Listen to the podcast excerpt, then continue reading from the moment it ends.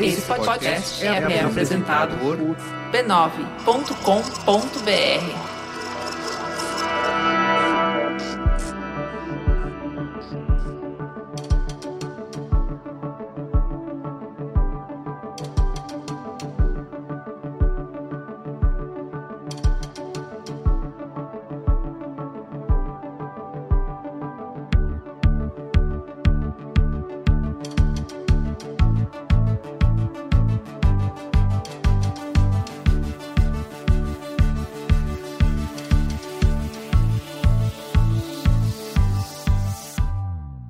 Bem-vindos ao Código Aberto, podcast que traz conversas francas com os profissionais mais influentes do mercado para a gente conhecer suas ideias e o que pensam sobre o futuro da mídia, da tecnologia e da comunicação. Eu sou Carlos Merigo e essa nova temporada do Código Aberto é um oferecimento de IDEXO, o braço de inovação aberta da TOTS, a maior empresa de tecnologia da América Latina. Nessa temporada, a gente fala sobre transformação digital, inovação corporativa e o potencial de negócios entre grandes empresas e startups. Nesse quarto episódio, eu conversei com Florian Hagenbuch, fundador e co-CEO da Loft. Além de contar sua experiência como fundador de duas startups, né? além da Loft, ele também fundou a Print. Ele falou como que é inovar em mercados tão antigos e cheio de vícios e deu uma verdadeira aula sobre você financiar o seu próprio negócio, saber quanto que vale a sua empresa, como é a relação com investidores. Vamos ouvir um trechinho aí. De novo, que volta a questão da diversidade, né? Então, quando eu olho os times com os quais eu trabalho e as pessoas com as quais eu, eu, eu me relaciono, eu tento ter uma diversidade de perfis. Então, pessoas que já tiveram muito sucesso, pessoas que já tiveram fracassos muito grandes, como é que eu aprendo desses dois lados? Eu acho que existe a, a diversidade de gênero, orientação sexual, uhum. racial. Então,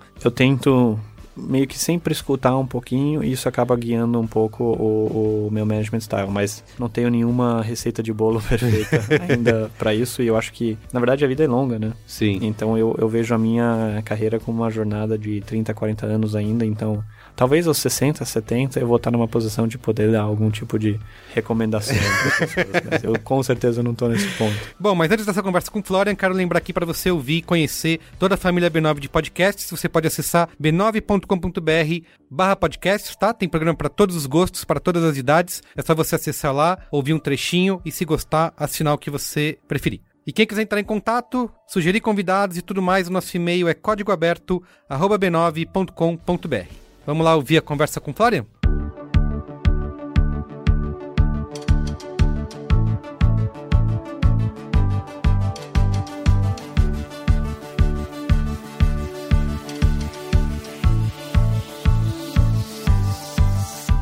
Florian, você se formou em Finanças e Relações Internacionais, certo? Certo. Por que, que você escolheu isso e como que isso te ajudou depois no que você veio a fazer da vida? É, acho que tomando um passinho para trás, né? Acho uhum. que meu background ele é, ele é muito multicultural. É, uhum. Eu sou alemão, mas eu cresci aqui no Brasil. Ah, é verdade, bem eu lembrado. Vim, eu vim com quatro anos para cá e, e aí eu queria estudar business, na verdade, eu queria fazer administração de empresas e acabei escolhendo uma faculdade que me propiciasse essa, essa troca cultural aí e acabei entrando num programa lá em UPenn que tinha esse, esse viés de finanças e também relações internacionais. E aí toda pessoa era de diferentes países, eu acabei estudando é, seis meses na China, aprendi chinês. Então Caramba! Era uma coisa que eu sempre curti muito. Uhum. É, essa questão de língua sempre foi uma coisa também que sempre me motivou. Eu falo sete línguas. Ixi, mano. Então é uma coisa que, que sempre foi muito uma presente. direito. Mas ninguém fala português direito, né? Então até aí estamos todos na mesma aí. muito bem. E aí você começou a trabalhar, atuar profissionalmente no mercado financeiro. Correto. Certo? É. Como que você chegou aí no, nesse mercado? Ah, eu acho que você é muito captivado pelos salários que são pagos, né? salários e bônus, no caso. Sim. É, e eu não entendia como pessoas que não sabiam fazer nada podiam ganhar tanto dinheiro. então eu queria muito entender como é que isso funcionava. E, ai, ai. e acabei sendo muito motivado pela questão da grana mesmo. Sim. Assim, acho que não tem, não tem muito como não falar. E foi legal durante um tempo. Peguei bastante skill, é, é, trabalhei em banco de investimento. Te trouxe um aprendizado que você Sim. foi continuar a utilizar pro resto da vida, né? Sim, e hoje como empreendedor é um tipo de aprendizado que é super útil. Né? Exato. Né? É, eu, eu, vejo que muitos empreendedores, eles sofrem para ter esse tipo de conhecimento e habilidade, e para mim é uma coisa que, que tá bem na veia, assim. Mas eu fui atraído pela grana, é, uhum. é, pelo desafio, é, e depois de, assim, uns dois anos eu percebi que não era bem aquilo e tive o que eu chamo hoje de millennial crisis, né? a crise do millennial. O que, que eu tô fazendo com minha vida, uhum. é, para onde eu vou e qual que é o meu propósito. E aí Sim. eu decidi fazer uma, uma Que era, mudança. que era justamente que eu te perguntar, quando você decidiu fazer essa mudança para empreender e vou criar meu próprio negócio. Então, Exato. a partiu de uma crise, assim, de, de propósito, é Sim. isso? O que acontecia é que eu e o Mati, que é meu sócio, a gente morava junto em Londres e a gente trabalhava bastante. Chegava em casa bem tarde, né? Tipo 11 da noite, Sim. meia-noite, esse tipo de negócio. E aí a gente chegava em casa e falava: Meu, o que, que a gente tá fazendo aqui? É, vamos, fazer, vamos fazer uma coisa diferente, vamos empreender. E tava bem naquela época de Rocket, Rocket Internet, um Uhum. monte de coisa, um monte de startups nascendo, né? A Rocket foi um- realmente uma das primeiras organizações que fomentou essa questão de pegar a gente do mercado financeiro, do mercado de consultoria Uhum. e mostrar para essa galera que era possível começar um negócio do zero, né? Com capital, com apoio e não sei o quê. E a gente meio que foi atraído por aquilo e a gente foi atraído por aquilo no Brasil. E no Brasil estava tendo uma onda entre 2010 a 2013 muito forte de empreendedores estrangeiros Sim, montando negócios de internet. bons né? tempos. Bons tempos. né? É, alguns deles ainda estão por aí, alguns deles estão na, na- na segunda empreitada agora, então tem sido bem legal. Tá. Que foi quando você começou a print, né? Correto. Primeiro, como que vocês escolheram um segmento tão, digamos, quadradinho, né? E já com suas próprias regras estabelecidas há décadas. Por que, que vocês escolheram isso?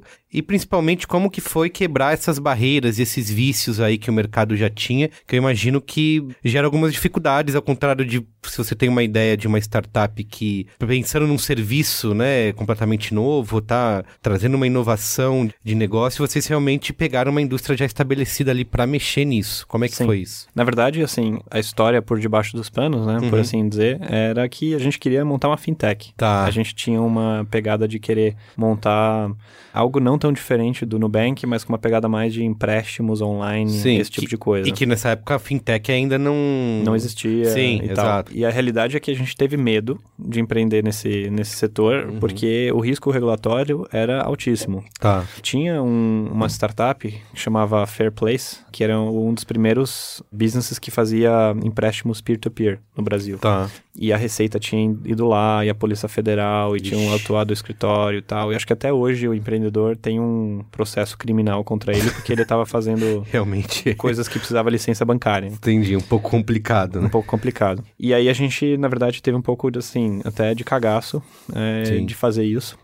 Mas aí a gente já tinha pedido demissão, já tava meio que no meio do jogo ali, e a gente falou, cara, o que, que a gente faz agora? O meu pai vinha do ramo gráfico. Ah. E ele falava pra gente, olha, tem uma oportunidade muito interessante nesse ramo gráfico, que é basicamente digitalizar o que esse ramo super tradicional, tudo que você falou, nunca fez. Por que, que vocês não dão uma olhada nisso? E a gente começou a estudar esse modelo, a gente foi visitar os players na Europa, nos Estados Unidos, a gente via que um nego- era um negócio, um modelo de negócio super bacana, e aí a gente falou, cara, é isso que a gente vai construir, vamos fundo. E então, assim, as histórias de origem, elas nunca são tão simples, né, mas vem, vem muito daí. Sim. E aí acho que o que atraiu a gente foi muito o tamanho de mercado, né? Então, hoje ainda é um mercado que tem uma certa pressão em cima dele, mas é um mercado gigantesco. E é um mercado 100% offline, né? Então a gente se Total. motivava muito nessa questão de, de levar esse mercado offline para o online. E também uma outra coisa que é interessante é um mercado muito fragmentado, né? Você não tem muitos players fortes, é, você não tem marcas, você não tem esse tipo de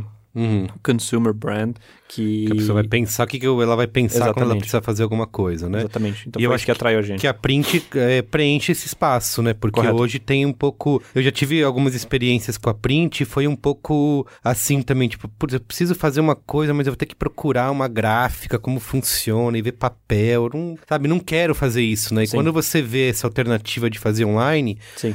Na- acho que na primeira vez rola até um pouco de, putz, mas eu não vou, eu não vou saber, né? Não vou ter uma, sei lá, uma prova, né? Na gra- nas gráficas sempre. Sim. é, eu lembro que quando eu trabalhava em agência, chega a prova, todo mundo vê como é que é e dali faz os ajustes Sim. e manda de volta e a gráfica faz. Mas assim, acho que tem até uma questão de facilidade de fazer, de custo baixo, né? Sim. E tem aquele esquema que eu acho super legal de você escolher pelo a pressa que você tem, né? Uhum. Quanto menos pressa você tem, mais, mais barato você paga. Se você quiser um negócio no dia seguinte, você consegue. Sim. Paga um pouco mais. Então, acho que tem essa relação, acaba te fazendo experimentar, né? Ah, não, não, não parece uma coisa que é só o que eu tô querendo dizer é o seguinte, quando você tinha uma relação, ah, preciso ir numa gráfica, conversar, parece uma coisa muito para profissionais, né? Sim. Eu preciso manjar disso para fazer, Sim. senão eu não vou saber fazer direito. Sim. E quando você tem, e acho que o sistema ali da print meio que libera todo mundo para experimentar e testar, faz uma coisa, recebe, vê se é legal ou não, pode trocar depois, né? Sim. Então acho que tem essa Essa é a pegada, exatamente. Essa- Acho que a inovação tá exatamente nisso, tá menos em fazer as coisas de uma forma diferente. Sim, sim. É, mas realmente tentar otimizar um processo que é arcaico.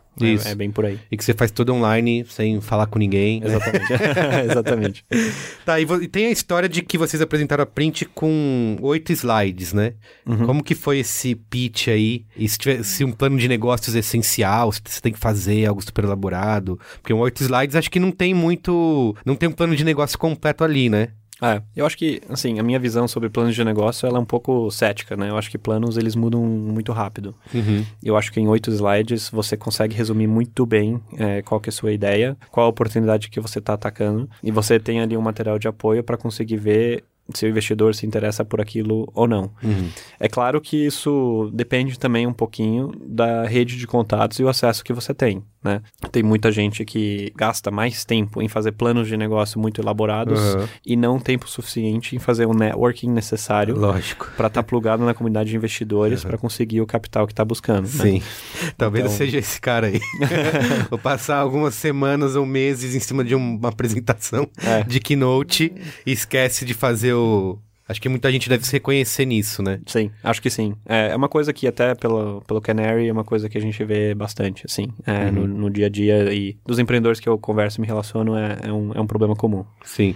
Mas então, mas as informações básicas que vocês trouxeram nesses oito slides, que durou quanto tempo apresentar pra alguém? Tem que ser uma coisa super rápida, né? É, uma coisa super rápida Uhum. e geralmente, assim, a dica que eu dou é geralmente muito mais contar a sua história, o que que você tá fazendo, do que é, tentar é, mostrar slide por slide. É, Uhum. o slide é muito mais um, um backup da sua história Total. do que o que você tem que mostrar numa primeira, num primeiro momento. Então, o que, que são as dicas que eu geralmente dou para quem tá querendo pensar nisso? Assim, em primeiro lugar, é sempre, assim, qual que é a dor de mercado que você tá resolvendo, né? Ah, Então, esse é o primeiro slide sempre. Qual que é a dor? O que está errado né, com o mercado que você está olhando? Então, essa é a primeira coisa. Segundo é a solução, né? Qual que é a solução que você está trazendo para a mesa? Né? Como é que você, especificamente, vai resolver aquela dor? Terceiro, quão grande é essa oportunidade, né? Esse mercado que você está atuando é um mercado de milhões, de centenas de milhões, de bilhões ou de centenas de bilhões, Uhum. né? Aí depende do perfil de investidor. Acho que o anjo ele é um pouco diferente do fundo e tudo Sim. mais, mas os fundos em geral eles buscam um, um mercado muito grande, né, que você esteja atacando. uhum. Aí explicar um, um pouco o diferencial competitivo do seu produto, né? Assim, mostrando um pouco como é que você vai resolver aquela dor nesse mercado e tudo mais, seu approach. Um pouco dos unit economics. Tá, você vai vender por tanto, vai custar tanto, como é que vai ser a- Tá, o perfil que- de margem desse entendi. negócio. Só pra ter uma Sim, mas tem que ideia. ter já uma, um- uma noção ali de como isso vai... Sim. Tá. E acho que muitas pessoas confundem isso com chegar no número perfeito. É, E é muito mais tentar entender o empreendedor se ele sabe mais ou menos como é que funcionam as alavancas do negócio dele, Uhum. do que ter um número perfeitinho ali no final do dia. Sim, É, eu acho que eu- esse é um pensamento também que a gente vi- vendo algumas questões de é, busca de investimento, mas como que eu vou poder dizer que vai ser isso, né? Que vai, que vai gerar isso no final? Não, não, não dá para ter tanta Não. essa ideia, né? E acho que gera essa ansiedade de vou ter que, sei lá, tirar esse número e tem que ser um número super preciso para poder Sim. atrair interesses, né, Sim. de, de alguém. Eu lembro que eu vi uma apresentação no SXSW esse ano que era como buscar investimento para sua startup. E eu já fui super desconfiado, falei, ah, deve ser aquele papo de sempre e tal. É, mas vou, vou lá ver, tô curioso. E foi super legal, assim, achei bem inspirador, porque eu não lembro o nome dele, era um, era um cara espanhol. Ele falou sobre uma coisa que eu nunca nem tinha pensado que é, e que você passou por isso agora. Não é tanto a sua apresentação, o seu pitch, o seu deck ali de. É um pouco mais sobre você, sabe? Assim, entender quem é você, de onde você veio, o que você faz. E eu nunca parei pra pensar que eh, esse potencial inves- investidor estaria interessado e olhando pra um lado pessoal, né? Assim, Sim. qual que é o seu background mesmo, né? Sim. Você acha que isso faz sentido? Faz muito sentido. Eu, inclusive, ia falar que o slide mais importante para se mostrar é o slide do time. Assim, ah, quem que sim. são as pessoas que estão indo atrás dessa oportunidade, dessa dor aqui que você mostrou no comecinho do deck? Uhum. E eu, pessoalmente, quando eu invisto como anjo ou através do Canary, é a principal coisa que eu acabo focando. Por que, que tal pessoa está indo atrás de tal oportunidade? Como é que isso conecta com a vida pessoal dele? E se eu acredito que ele tem as ferramentas para fazer aquilo acontecer que ele está mostrando e a tenacidade Aham. para ver isso até o final. Entendi. É um pouco por aí. E aí a gente sempre fala assim, investir em bons times meio que significa isso, Ah, sabe? tá. Não adianta o cara vir com uma ideia brilhante, mas se ele não tem uma equipe por trás que vai ser capaz de fazer aquilo acontecer, acho que é onde o que você está dizendo talvez é que é onde tem mais potencial de dar problema é aí, né? Correto, Que talvez a ideia e o modelo você pode ajustar com o caminho, correto. né? Mas Exatamente. As pessoas envolvidas, né, os fundadores, se não tiverem um, Uma boa conexão não vai funcionar. não vai funcionar. Você, tá falando, você falou duas vezes já da Canary, que você pode explicar o que, que é pra gente? O que, que é Sim, sim. Canary? A partir de 2014, o Mate e eu, a gente começou a investir muito como angel investor Uhum. eh, aqui no, no Brasil. E a gente estava fazendo isso por dois motivos. Um, porque a gente conseguiu um pouco de dinheiro quando a gente vendeu uma participação no nosso negócio para um grupo americano. Aham. E dois, porque a gente via que no Brasil não tinha um angel investing muito, Sim. muito estruturado.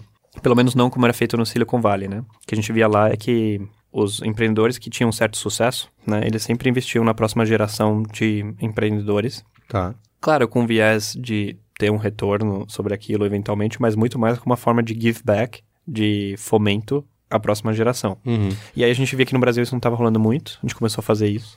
E aí a gente investia em startups muito, muito legais, assim, uma atrás da outra. 99, Quinto Andar, Quero Bolsa, Ah. Melios, Uhum. um monte de empresas super legais. E a gente via que tinha um padrão ali, que eram bons times, boas ideias, mas não muito capital Sim. disponível Aham. para essas pessoas irem atrás dessas ideias. E aí isso deu origem ao Canary, que hoje é um, um fundo de investimento que atua no segmento de, de, de seed, Uhum. seed ou o que a gente chama de a primeira rodada de, de, de fundos de investimentos numa empresa. A gente levantou o primeiro fundo de 50 milhões de dólares e a gente já investiu em quase 50 companhias. E a nossa pegada é muito, assim, Elas são todas brasileiras, essas companhias? ou todas tem- brasileiras. Ah, legal. É, nem sempre fundadas por brasileiros, mas todas atacando Tá. é, problemas a partir do Brasil. Uhum, bacana.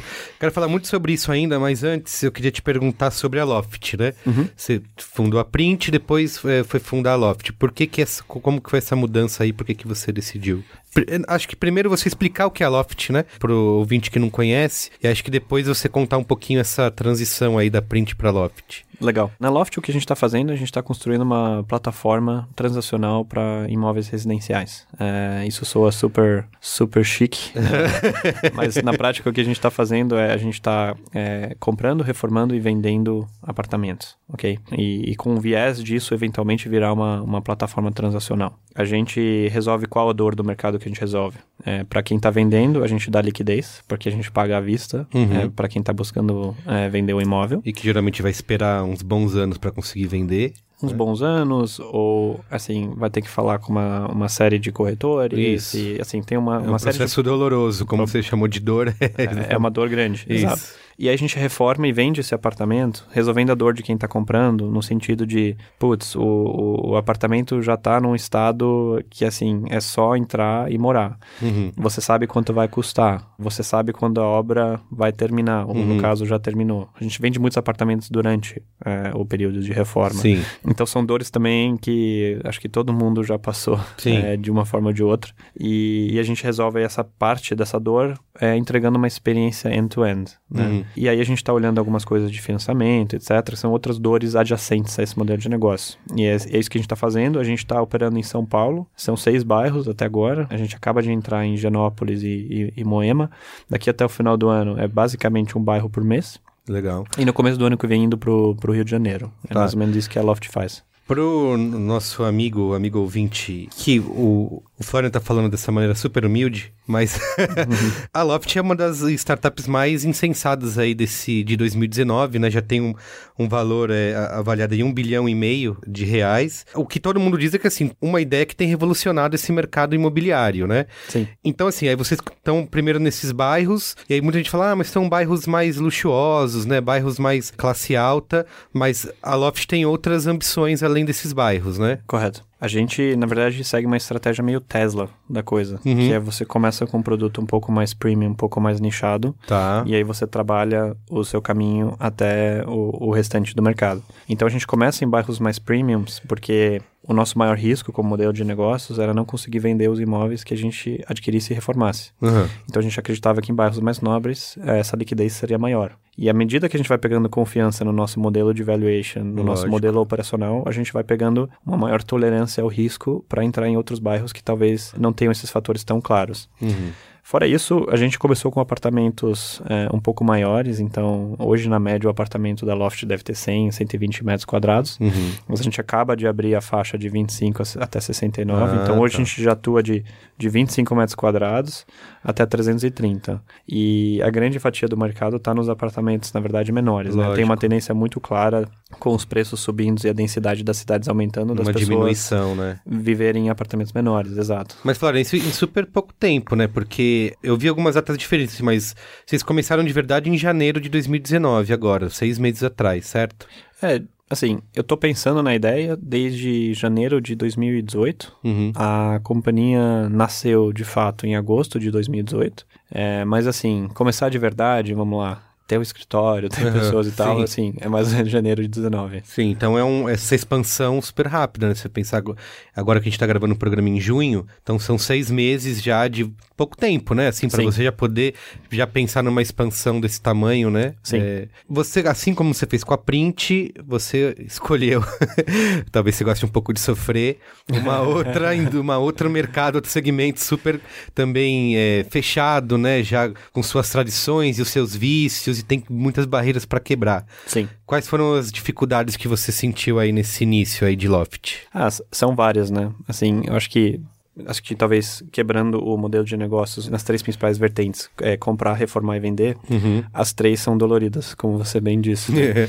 Então, comprar, o que, que é a grande dificuldade? Não existe muita transparência no mercado é, imobiliário, mas é isso exatamente que atrai a gente. Mas isso faz com que a nossa compra seja um pouco difícil, porque as pessoas, elas tendem a achar que a gente está oferecendo um preço muito baixo. Uhum.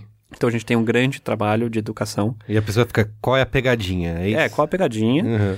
E tipo assim, ah, mas eu vi em tal site que O vale mesmo. mais. Uhum. E a gente tem um grande trabalho de educação de fazer assim, sim, você pode vender por mais, mas você vai esperar X meses, esse seu dinheiro poderia estar rendendo tanto, o condomínio IPTU vai te custar tanto. Então, tentar educar um pouquinho as pessoas sobre qual que é o real valor do ativo delas, né? Então, essa tem sido a dificuldade em compras. Tá. Em reformas, eu acho que não preciso falar qual que é a dificuldade, mas... Que é uma dor de cabeça pra todo mundo, né? É uma dor de cabeça para todo mundo e escalar reformas Uhum. é um grande desafio pra gente. Assim, a gente tem pessoas brilhantes olhando esse problema e a gente tá usando tecnologia no processo e acho que a gente acha que já achou o caminho, Uhum. mas é um desafio. E é um desafio a partir do momento que você, por exemplo, faz uma outra cidade.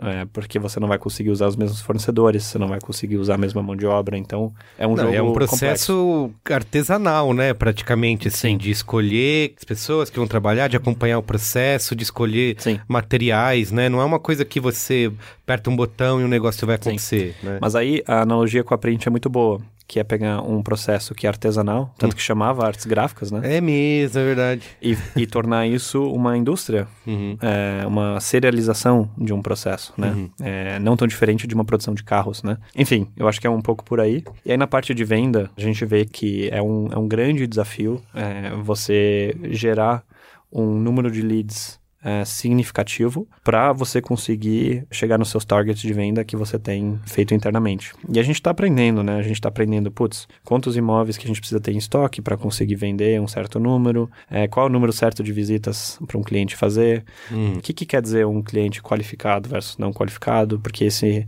esse mercado, o que, que é legal dele, né? Todo mundo gosta do assunto, todo mundo gosta de ver, Isso, todo mundo isso. gosta de olhar. A minha esposa acho que tem uns cinco feeds de Instagram que ela segue só de arquitetura e, Sim, sim. e design de interiores, então é um assunto muito legal, né? Mas é um, é, um, é um funil e um processo de vendas que é completamente diferente do que eu tô acostumado do e-commerce, né? Que assim, entrou, clicou, carrinho, checkout, pum. Isso. E se o cara não tá indo do carrinho pro checkout, é, geralmente é por causa da cor de um botão. Sim. Aqui é um pouco mais complexo. Você muda Então, a cor e resolve. Resolve. Sim. Aí não é o caso, né? Mas acho que se não tivesse problema e desafio, eu não teria trabalho. Então, acho que tá tudo certo. Você falou de, sobre algumas soluções tecnológicas da Loft aí. Quais que você poderia destacar nesse processo? Tipo, é a interface com a pessoa que está que tá buscando? Ou você falou que até internamente, para fazer essas reformas, até isso vocês já têm também algumas soluções tecnológicas. Como que é, funciona? A nossa visão é muito aplicar a tecnologia no processo inteiro, tanto que a gente se posiciona como uma empresa de tecnologia, né? Assim, isso, assim, no isso. nosso core, nós somos uma, uma, uma empresa de, de tech. Tem muita coisa que é visível ao usuário final, eu e você, é, que é a parte site, a parte mobile, assim, são as, as, as consumer-facing uhum. applications, né?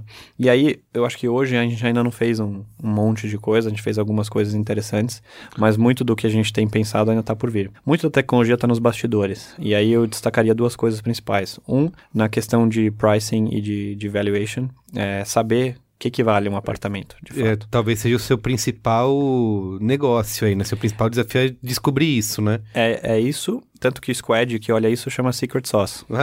que literalmente é o Secret Sauce do Sim, negócio. Sim, lógico. Né? Então, saber realmente o que, que vale um ativo, é, aí entra muita tecnologia. Uhum. É, e aí entram coisas tipo machine learning, AI. Lógico. Eu sei que todo empreendedor fala que faz isso, eu sou sempre o número um a ser cético. Uhum. É, o pessoal chama de Excel AI, né? Você não é só sopa de letrinhas, né? É, Estão usando machine learning, inteligência artificial e... É, para fazer quê, somas, né? né? Isso, é. é. Mas a gente realmente tem um time lá brilhante é, fazendo isso. E aí eu acho que o outro lado é na questão da reforma mesmo, na questão dos processos de reforma, né? Então hoje a gente consegue fazer, é, pegar um apartamento de 200 metros quadrados, que tem uma suíte, e converter isso num apartamento de três suítes, tudo integrado e tudo mais, em três meses e meio. Caramba. E a gente garante isso contratualmente para o uhum. cliente que, é, porventura, compra esse apartamento durante, durante a, a reforma, obra. né? E aí o que a gente está percebendo é que mais do que a previsibilidade de custo, é que a previsibilidade de prazo é que é, que é fundamental é, nesse mercado, né? Porque quem já fez reforma sabe, você nunca termina a reforma, né? Você encerra ela. Em algum é. momento você fala assim, chega, chega é. não, não aguento mais. É, e a gente resolve essa dor de uma forma muito, muito boa. E aí se você pega o nosso processo de obras, né?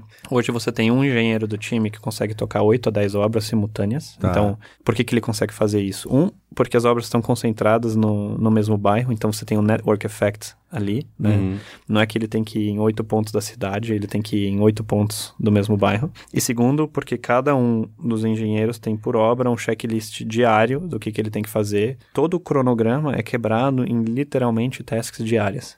Tá. Então, você consegue serializar um negócio que era tradicionalmente artesanal. Isso. Assumindo que você fez um bom trabalho de, de medição, de arquitetura, você consegue quebrar isso num task list para o pessoal que toca o dia a dia da obra que é muito escalável. Então, acho que isso é outro pedaço ali do modelo de negócios que tecnologia, é só a tecnologia que vai conseguir resolver esse problema. Sim, porque uh, em reforma, se, a gente está falando de algo que o, os prazos jamais são respeitados, né? São sempre uma coisa que, Sim. ah, vai ser tal dia, vai ser por ali, acho que em tanto, tantas semanas, tantos meses. Sim. E é isso que você falou. É, eu passei para a gente passou por essa experiência recente até, eu passei com isso em casa, aqui no próprio B9, no escritório, que aí você encerra, chega, não, fica sempre alguma coisa para fazer, porque ah, um dia a gente é, resolve, nem os móveis a gente tem, porque não conseguiu os prazos direito ainda. Então acho que essa serialização aí, acho que deve ser um grande, é, é realmente é, um dos grandes diferenciais, assim, né? De conseguir fazer um negócio Correto. acontecer, né? E é realmente olhar a cadeia de valor inteira e realmente tentar reinventar cada um desses processos e como ele é feito.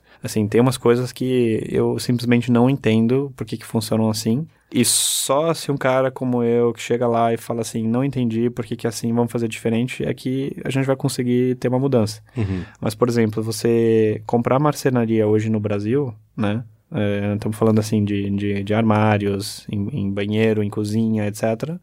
É, prazo de 90 a 120 Isso, dias. É. É, mas aí eu fui visitar as fábricas uhum. de marcenaria, algumas delas, e assim, é incrível a automação. Assim, se você tivesse todos os elementos certinhos, você conseguiria produzir a marcenaria em um dia. Uhum. Literalmente. Caramba. Assim, as, as indústrias de marcenaria são muito mais automatizadas do que as indústrias gráficas, que são as que eu tô, Sim. que eu tô acostumado. E, e, é simplesmente uma questão de serialização e de processo. Assim, ah, por que, que demora tanto? Ah, não, porque a gente tem que juntar outros pedidos de outros clientes, de outras lojas, não sei o quê. Aí você começa a entender que você tem que botar o negócio inteiro de ponta cabeça, Uhum. questionar, e aí de repente soluções saem. Sim. E porque é algo acho que... geralmente eu imagino que não há esse questionamento, né? A gente fala, ah, demora porque demora, né? Sim. 90 dias porque é 90 dias, né? Sim, sim. E eu entendo porque que para um cliente final deveria demorar 90 dias. Eu entendo, porque, sim, até passei por esse processo também, mas é, muda de opinião, muda de projeto. Ah, não, agora essa é a cor e não sei o quê. E você não tem uma outra opção. E eu queria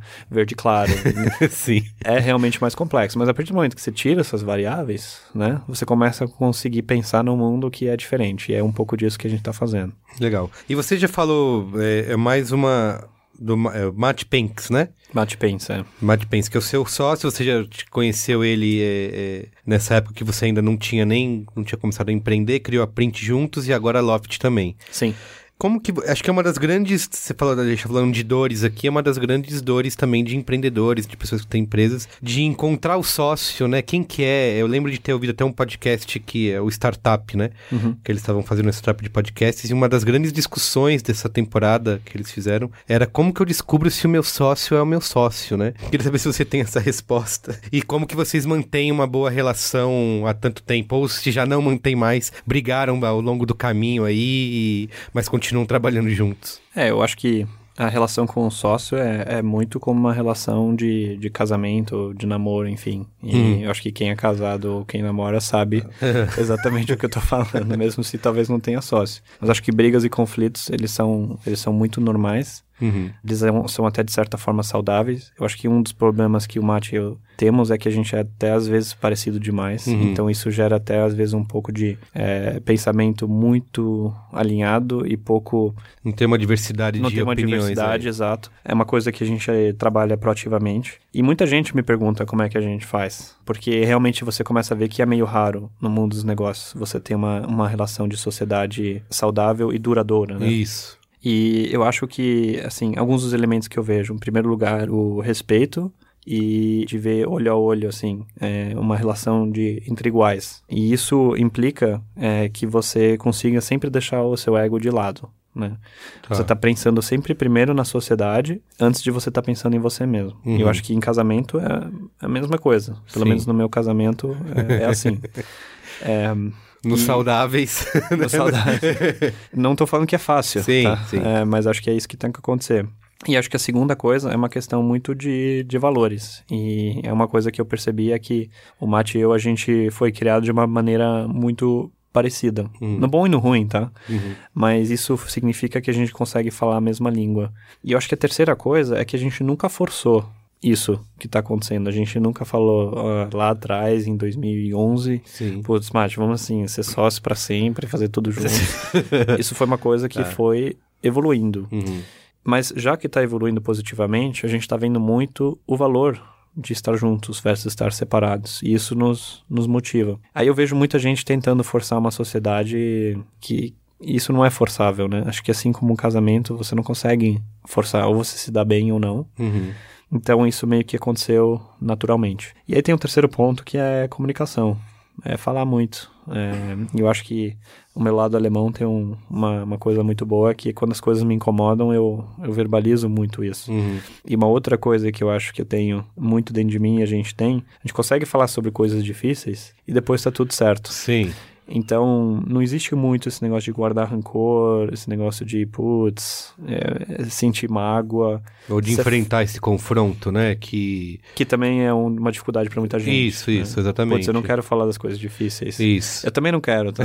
Mas tem que fazer, não tem muito jeito. Né? é- acho que tanto nas relações pessoais quanto no- na sociedade, se você não fizer isso, né, acaba é, vai ser ruim, né? Porque você vai acabar guardando algo, né, que só vai piorar, né? Não vai se resolver sozinho se você não, não tiver essa Sim. essa conversa, né? Esse Sim, mas quando você tem a conversa, você tem que também ter a capacidade de enterrar aquilo e de olhar pra frente. de que acaba ali aquela Acaba conversa. ali, Uhum. roupa suja tá lavada e agora, ó. e acho que isso na cultura alemã é muito forte, né? Você, vê as pessoas assim, brigando, se detonando, e aí eles vão tomar cerveja e tá tudo certo. Sim, Então é um pouco, é verdade. é um pouco essa pegada, assim. Mas a galera tá brigando ali, agora tá junto no, no bar, não entendo, né?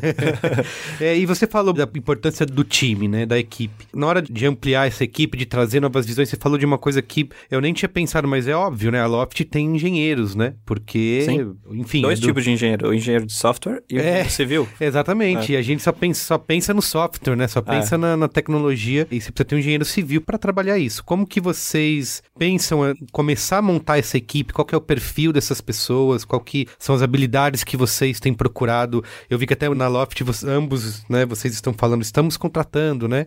Então, o que, que vocês têm olhado para montar esse time aí da Loft? É, a gente precisa de várias competências, né, é, dentro do, do time. Então a gente se vê muito como uma empresa de tecnologia, é, mas o nosso produto é, que a gente entrega fisicamente é um produto de tijolo, né? Então a gente precisa ter no time expertise de tijolo. Sim. Então eu acho que o, o que a gente fez muito bem é que a gente conseguiu criar uma liderança na companhia com skills muito diversos e com capacidades assim muito complementares. Então a gente tem no time de liderança hoje uns bons 30% ali, que são pessoas desse mundo de, de real estate, ou do lado de terem comprado, vendido e, e saberem a parte comercial do real estate, ou da parte de execução da operação da reforma mesmo. Então hoje o nosso time de Ops é o nosso maior time, já são mais de 50 pessoas, eu Caramba. acredito. Então a gente tem desde arquitetos, designers, até engenheiros civis no nosso time. Isso é um pedaço muito, muito importante do modelo de negócios, né? Eu vejo muitas vezes os empreendedores muito românticos e muito é, nas nuvens, pensando muito na solução perfeita de software e tudo mais.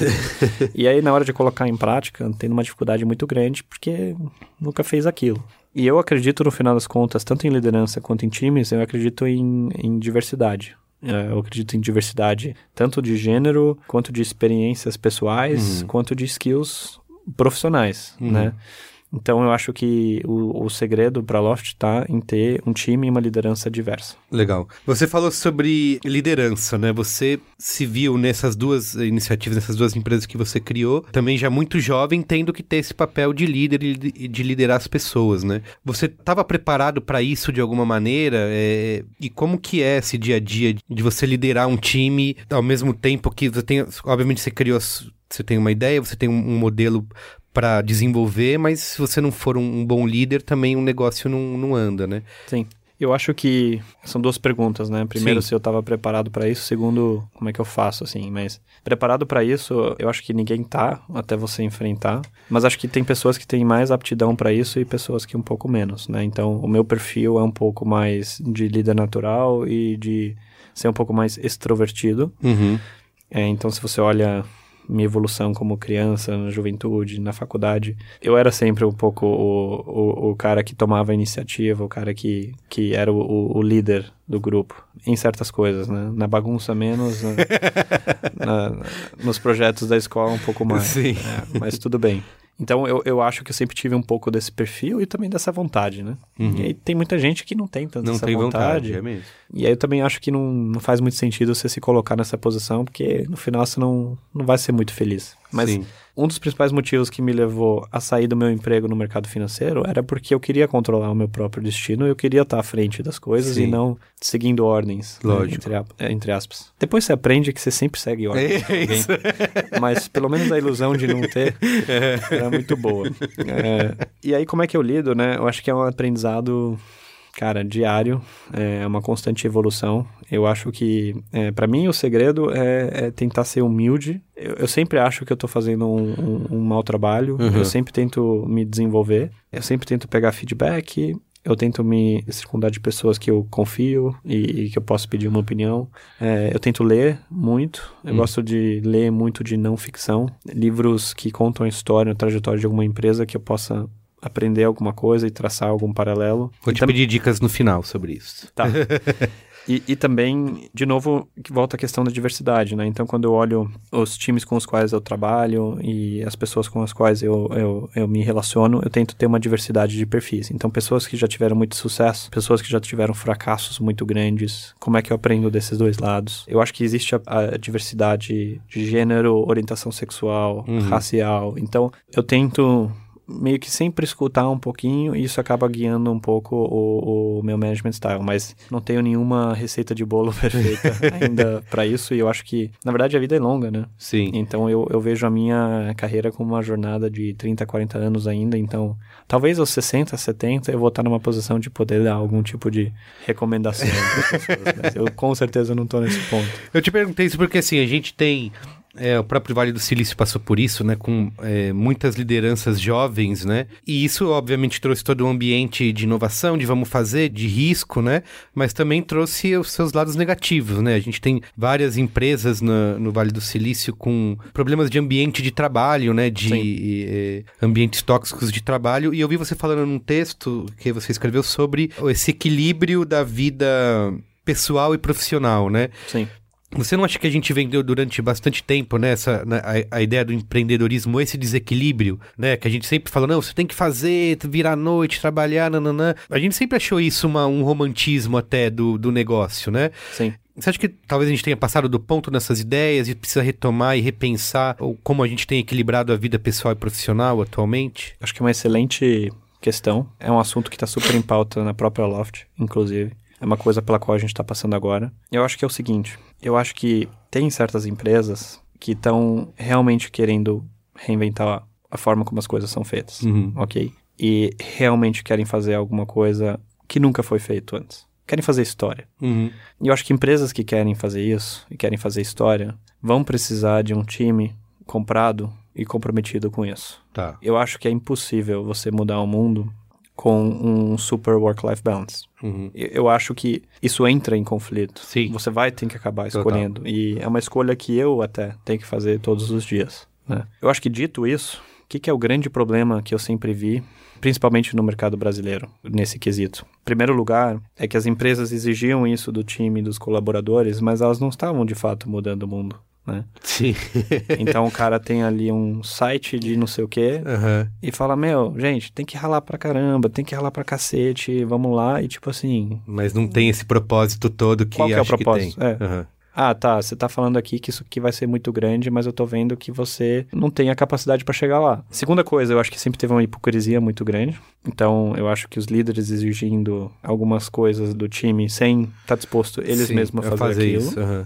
Então, acho que ter uma certa consistência nisso é muito importante. E terceiro, e esse é o ponto mais chave para mim, é que eu acho que os founders sempre exigiram isso dos times e das pessoas, mas não estavam dispostos a dar nada em troca. Então, como é que interpreto isso? Eu acho que se a empresa desse super, super, super certo, 99% dos lucros iam para investidores e para os founders. Isso o valor gerado no upside, né? No negócio dar certo, depois de todo o suor, esforço e tudo é. mais, indo pro bolso desse grupo de pessoas. Sim.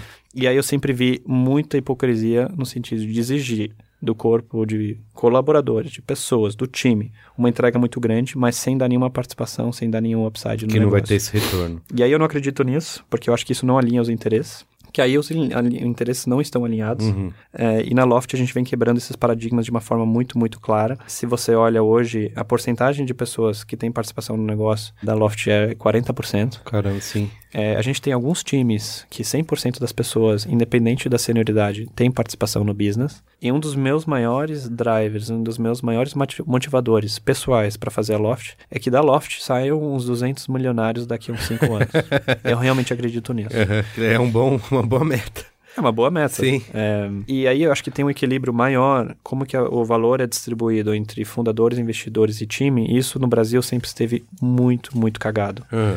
E aí eu acredito que se você usa esses elementos de uma forma correta e você realmente quer mudar o mundo e as pessoas estão entendendo no que, que elas estão se metendo, e aí acho que você alinha os interesses. Mas aí não é para todo mundo, entendeu? Não é para todo mundo. Sim. E aí eu acho que tem algumas pessoas que buscam isso, que são motivadas por isso, e tem outras pessoas que não. que não. Eu vi uma até uma recente pesquisa, acho que é do MIT, que eles falam sobre. Eu vi que o Silvio Meira publicou no Twitter dele. Muitas startups acham que a, os funcionários, os colaboradores, querem os agrados, né? Tipo, a gente sempre fez. É, até te vira motivo de piada. A ah, mesa de sinuca, o lugarzinho para dormir, não sei o quê. As, as brincadeiras, digamos assim, o ambiente lúdico de uma startup startup que praticamente imita a sua casa, né? Você, para você Sim. ficar mais tempo lá. E aí eles fizeram essa pesquisa para entender o que, que as pessoas mais querem, não é nada disso. Elas querem, obviamente, serem remuneradas Bem. eh, bem, elas querem ter horário flexível, né? E- ter um ambiente de trabalho que seja saudável, né? Sim. Então são os pontos principais que a gente acaba, acho que, focando na, eh, digamos, nas brincadeiras, entre aspas, né? Em oferecer esse ambiente que,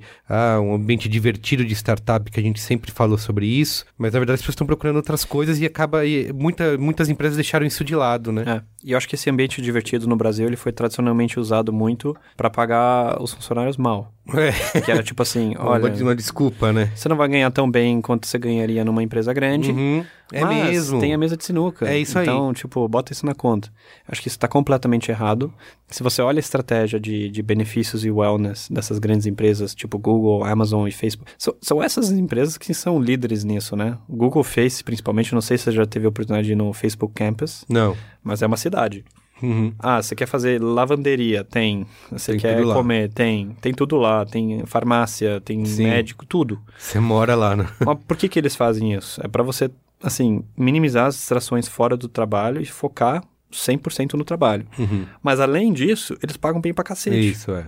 Então, eu acho que isso começa a alinhar os interesses de uma forma muito mais clara. E aí, acho que no Brasil isso não foi empregado de uma forma Eles muito pagam bem boa. e tem diversas políticas, né? Como licença maternidade, licença Sim. paternidade, né? Tipo, dar um tempo grande também de licença paternidade, de férias, enfim, tem uma, uma, uma série de benefícios aí que acabam contando, né? No, no, no fim das contas. E aí você falou, né? Você, você falou ser bem remunerado, ter horário flexível. Horário flexível não é incongruente com trabalhar muito. Uhum, é, exato. eu acho que as pessoas também confundem isso Confundem, um pouquinho. isso. Ah, posso fazer home office? Beleza, vou ficar lá de boa. Ah, home office também tava na lista lá, de É. coisas que as pessoas gostavam de ter possibilidade de fazer home office alguns dias. No final, cara, acho que essas pessoas não querem estar no jardim de infância. Acho que é um pouco isso. Assim, querem ser tratadas como adultos, trabalhar como adultos Uhum. e com um degrau de autonomia que eles sabem que a empresa confia no trabalho delas. E assim, isso tá muito dentro do meu estilo de, de management e dentro da nossa cultura. Assim, isso é imprescindível. A gente falou sobre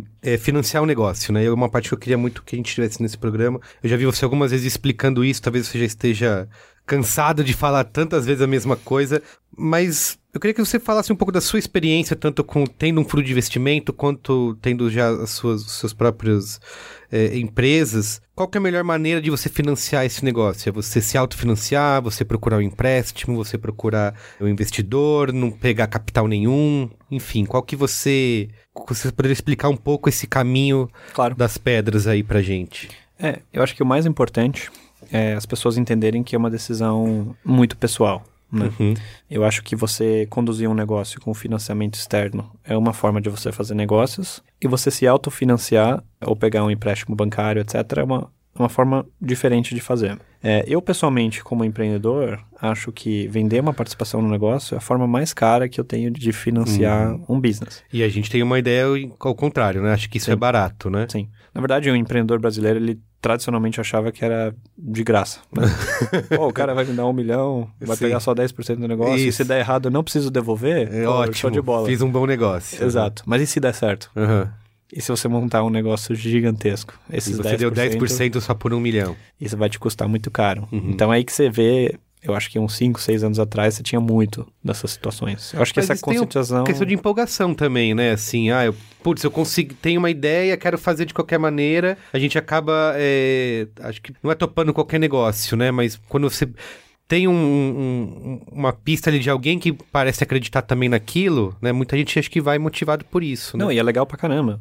Você conseguir convencer alguém ao É. ponto do cara botar dinheiro no seu negócio. É, eu acho que é muito legal. Exato.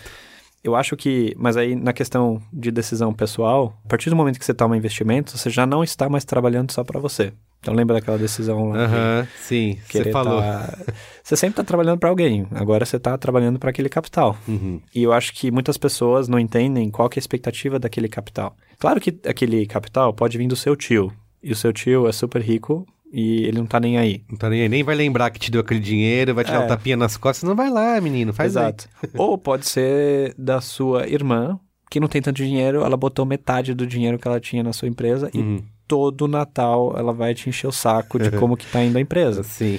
Então, tem que entender muito bem como é que vai ser aquela relação. A partir do momento que você pega um fundo de investimentos, o fundo vai falar assim: beleza, agora torra esse dinheiro, cresce rápido, porque uhum. eu quero rápido saber se você vai conseguir levantar mais grana ou se você ou vai falir. Uhum.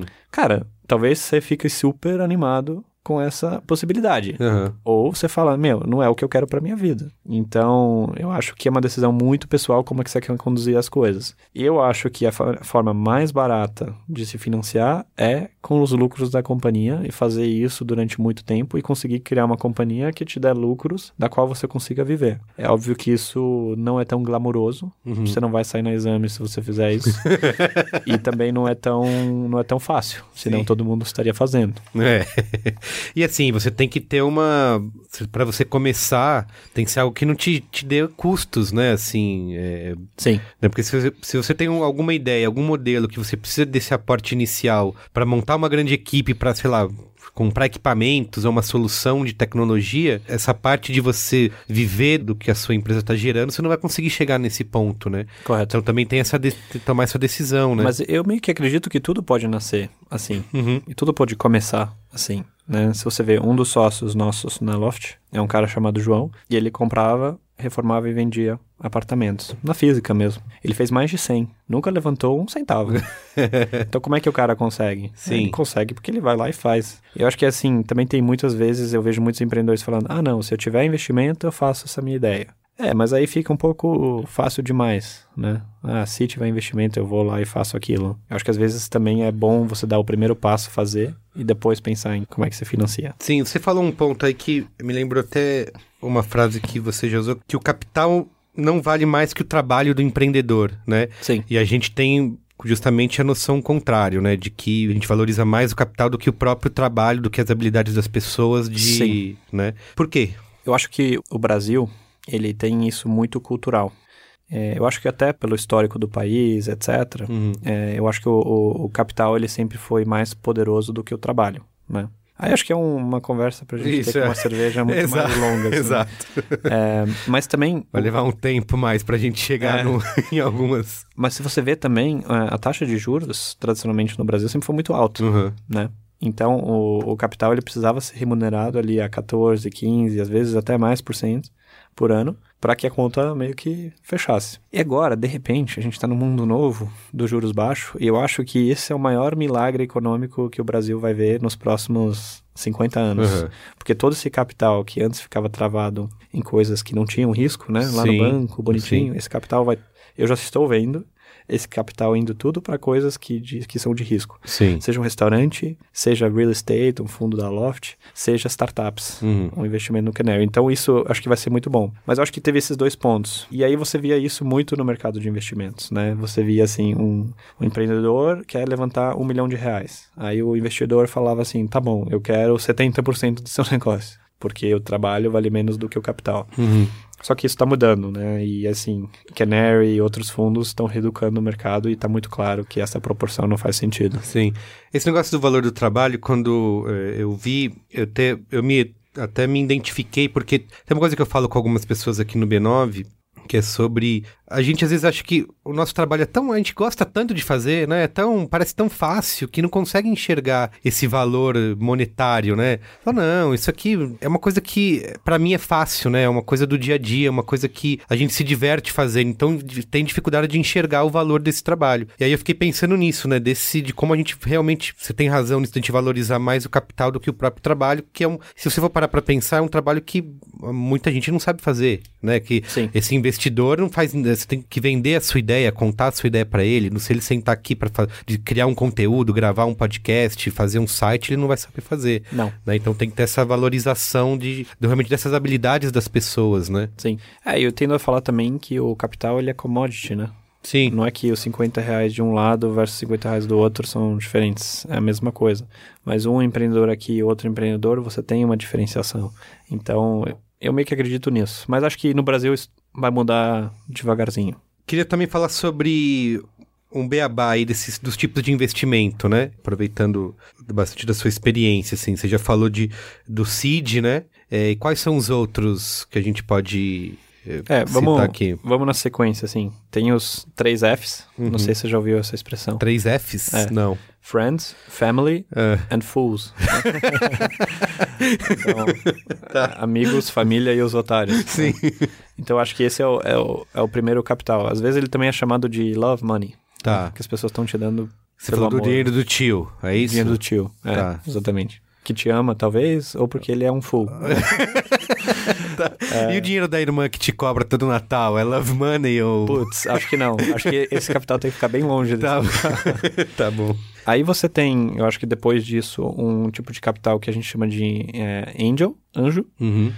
que pode ser um full, mas talvez não. Então existem alguns angels mais profissionais, né? Que pessoas que fazem isso recorrentemente e que têm uma reputação de fazerem isso bastante. Já é um ticket um pouco, um pouco maior, já é um cheque maior. Você já provavelmente vai ter uma ajuda, é, já é um pouco diferente. Aí A aceleradora entra nesse... eu acho que já é um estágio depois, Estágio é o que eu ia depois. falar agora. Tá. É uma aceleradora. Uhum. E by the way, não é que você tem que fazer todas essas sequências, mas você pode fazer uma delas ou nenhuma delas, mas assim, é, Tá. É a maturação assim um pouco do tipo de investidor. Aceleradoras entre os angels e o que seria um seed, tá? A aceleradora ela ela vai já colocar mais capital e vai dar muito mais estrutura. Tá. Então a pegada deles é muito mais tentar atrair empreendedores que precisam de ajuda para colocar um negócio de pé. Tá, isso que eu até... Essa questão que eu falei sobre começar... Sobre o autofinanciamento, sem, precisando de algo para montar uma estrutura, uma aceleradora pode cumprir bastante esse papel, né? Correto. De oferecer essa estrutura. Correto. E ela começa já te plugar um pouco na rede de Ah, empreendedorismo sim. Que o, nem o, o tio e nem Isso, o é angel vai verdade. conseguir fazer tanto, Aham. né? Aí depois de uma aceleradora vem o que a gente chamaria de seed, semente, Uhum. né? Que é o capital semente ali. É, a forma de pensar é o primeiro capital realmente, assim, profissional. Aí você tá falando de um milhão de reais pra cima. Tá. Acho que todo o resto é um milhão de reais pra baixo. Para baixo. Que aí realmente envolve outros. Você falou de ser profissional, de realmente você precisar ter já uma ideia estruturada e apresentar isso para alguém que vai acreditar nela, né? Correto. Tá. E, e geralmente a gente também já entra, a empresa já tá montada, já tem time. O anjo não, en- não, não, não- já não é tanto essa característica de. Tem de tudo. dessa profissionalização? Tem de tudo, mas é bem menos profissional. Tá. Então, se principalmente se você já tem um relacionamento com o anjo, às vezes ele investe até antes de você falar o que, que você vai fazer. Entendi. Acontece entendi. muito. Uhum. Ah, eu gosto do Florian, eu vou botar em dinheiro nele, não me importa muito o que, que ele vai fazer. Tá. O fundo ou a aceleradora já não já não é. isso. Tá bom. E aí tem o seed, né, o capital semente, que é o estágio que o Canary atua, Uhum. que é de um milhão de reais para cima. É, ticket médio hoje deve ser 2 milhões de reais Tá. né, no, no Canary. E aí você tem as, as famosas séries, né? Séries A, séries B, série C, Sim. séries D. As pessoas sempre me perguntam qual a diferença entre uma e outra. Tem nenhuma diferença, só se você fez uma A, agora você vai fazer uma B. Ah, tá. Entendi. E se você É ainda não fez a B, sequência você tem que fazer A. Poderia Então- ser um, dois, três, quatro, né? Exato, exatamente. Não, poderia ser sé- séries 1, 2, 3, né? Mas- Sim, mas você necessariamente tem que passar por essa fase do seed, né? Assim, de, que você falou da maturação, né? Então, não precisa. Tá. A Loft não passou. Mas Uhum. por que que a Loft não passou? É porque ninguém duvidava de que a gente conseguiria colocar as coisas no papel e as pessoas estavam dispostas a já fazer um Series A sem a gente Entendi. ter feito nada. Tá. Mas pro empreendedor marinheiro de primeira viagem, não. Tá. Vai ter que ter alguma coisa, vai ter que passar por alguma coisa. Aí o Series A no, no Brasil, hoje é um cheque aí de 10 milhões de reais pra cima. 10, 15 milhões de reais, 20 milhões de reais, mais ou menos por aí. E aí assuma que o Série B, Série C, é geralmente duas a três vezes o cheque da última rodada. Então, se você levantou 10 reais no Series A, o seu Series B vai ser provavelmente 20, 30 milhões. Tá. Tem uma Series escala aí de. Tem uma escala. Uhum. E aí o que, que tem que assumir é que cada uma dessas fases você vai se diluir uns 20 a 25%. Então, cada vez dessa. Por isso que o pessoal tem que fazer a conta se é caro ou não, que é. No Seed você se dilui 20%, depois no Series A mais 25%, depois no Series B mais 25%. Pá, pá, pá. Você chega lá no final, Seu negócio, já você vai ter uma participação. negócio. É, você vai ter uma participação muito pequena. Uhum. Então aquilo só vai fazer sentido se o business for gigantesco. Aham. Entendi. E aí, ah, mas eu posso fazer um Series A e nunca fazer um Series B. Não, você não vai poder fazer. Ah, é? É, porque seu, seu investidor vai querer que você faça. Ah. Ah, não, vou ficar com o dinheiro aqui, Sim, vou sim. fazer a empresa super rentável, Aham. aí eu só vendi 20% e vou ficar com os lucros. Sim. Cara, você pode até fazer, Mas o seu fundo não vai ficar muito feliz com você, não. Entendi. Porque o fundo ganha dinheiro como? O fundo ganha dinheiro sendo valorizado nas próximas rodadas de investimento. Lógico. E não com os lucros que você vai gerar. Caramba. Então é um pouco assim, enter the matrix. né? Você quer entrar nesse mundo aqui, você vai ter que ir até o final, você vai ficar com 3% do negócio. Você não sai, Tudo né? bem? É, não tem mais como fugir.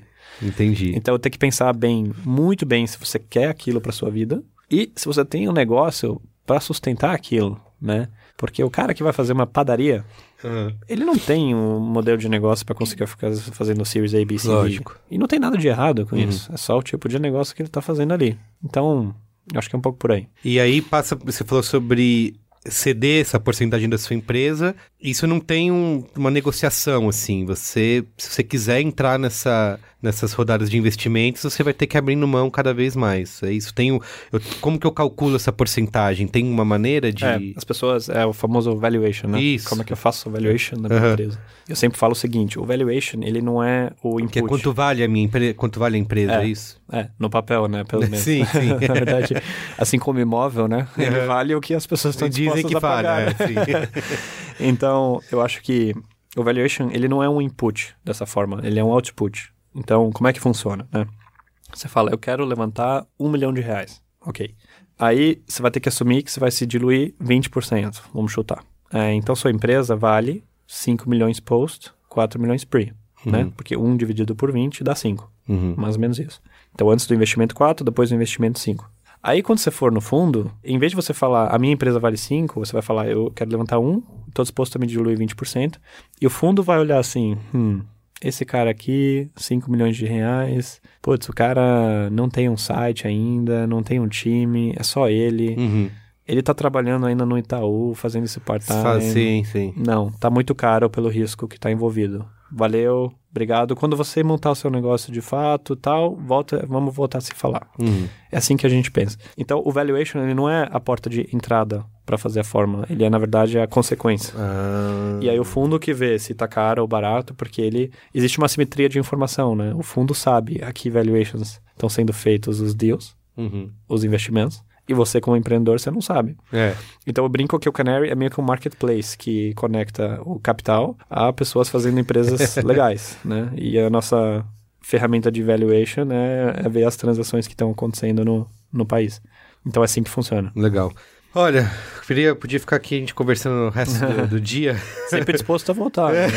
Você que vamos, manda. Vamos precisar fazer uma parte 2 aí. É, mas eu, eu queria encerrar com. Tem duas perguntas que eu tô fazendo nessa série aqui para todo mundo que tem participado, que é pensando nesse profissional do futuro. assim. quais são as habilidades que você vê relevantes para os profissionais daqui em diante? E se vai fazer sentido, por exemplo, um CEO que não domina tecnologia? Putz, uma excelente pergunta. Eu acredito que não tem espaço para CEOs que não dominem tecnologia no futuro. Eu não vejo. Uhum. E eu acho que o CEO do futuro não é um cara como eu, necessariamente. É um profissional que ou seja desenvolvedor, Uhum. ou data scientist, ou é um profissional criativo, mas que tenha muito soft skill. Um cara de tecnologia com soft skill. Tá. Eu acho que esse é o CEO do futuro. Assim, o que eu vejo, as habilidades que estão sendo requisitadas e que são as habilidades do futuro, são exatamente essas três: programação, data e a parte criativa. Uhum. Então, design. Tem que ter uma tipo de união coisa. de três É, ou um competências. muito bem, Ah, ou os sim. tre- um pouco dos três. Uhum. E claro, você fala assim, putz, comunicação é mais criativo, mas um cara que é de comunicação, que é só criativo, sem data, Não adianta nada hoje. sem tecnologia programação, Aham. esquece, cara. Assim, eu não, eu não vejo, né? Uhum.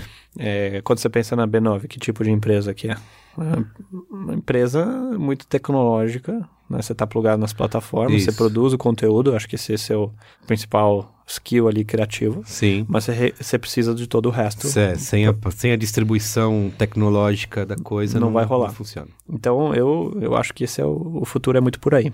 E por fim, você falou até de livros que você está lendo, eu queria que você indicasse também, mas queria te perguntar que empresa que você acha inovadora, que você se inspira, qual o seu benchmark de inovação atualmente? Localmente, eu me inspiro muito no Nubank. Uhum. É, eu acho que é absolutamente fantástico o que os, os caras estão fazendo. Eu acho que é o primeiro grande case de uma empresa brasileira fazendo o jogo da inovação Silicon Valley Style. Sim. Numa verdade. escala nunca antes vista. Uhum. né? E a gente está, na verdade, tentando ser o fast follower é, disso aí. E que expandindo, eles foram pro México, pra Argentina agora, Exato. né? Muito legal. Uhum.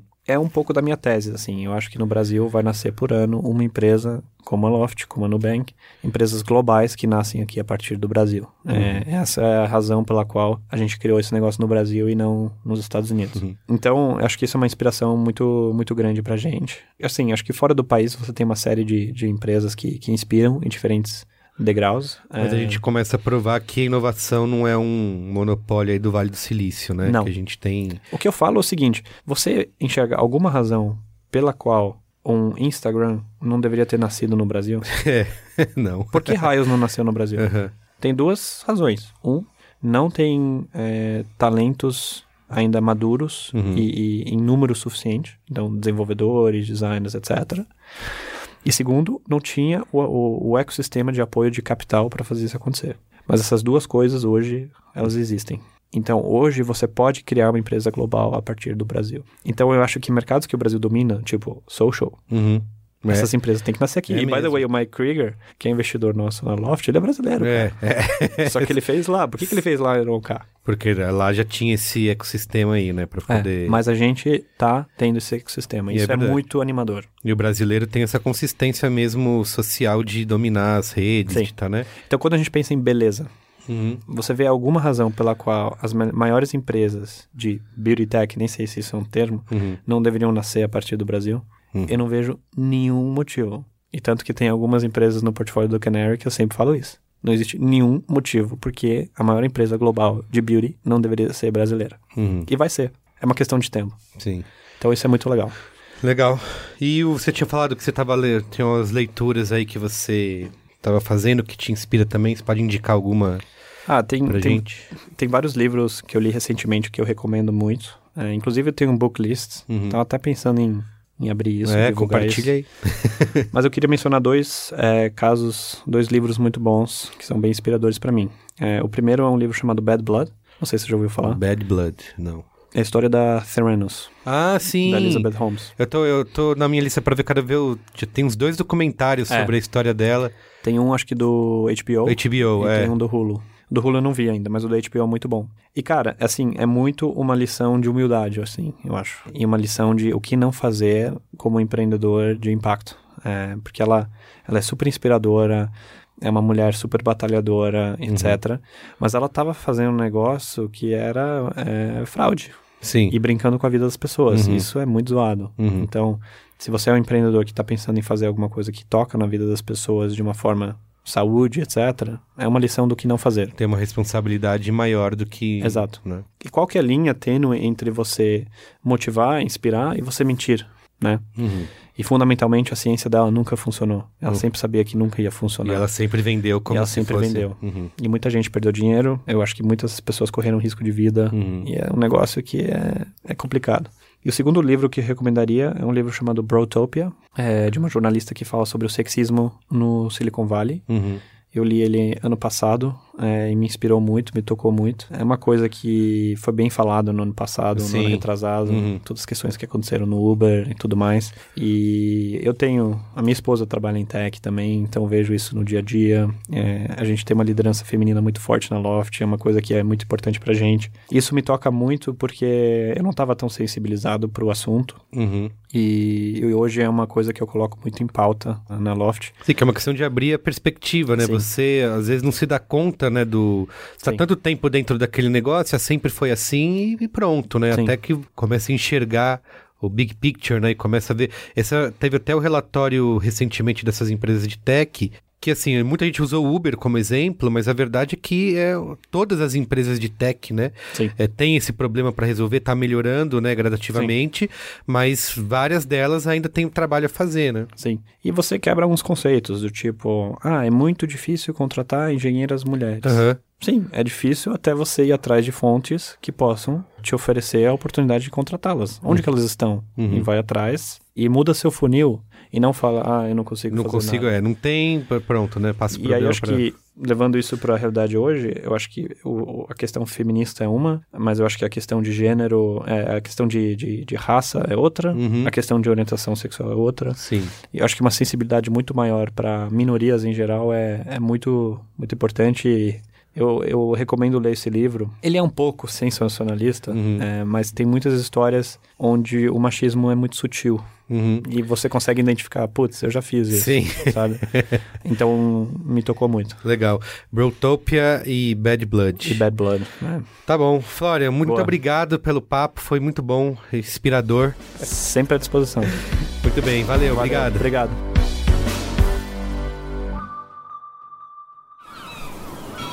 Este podcast foi editado pela Maremoto.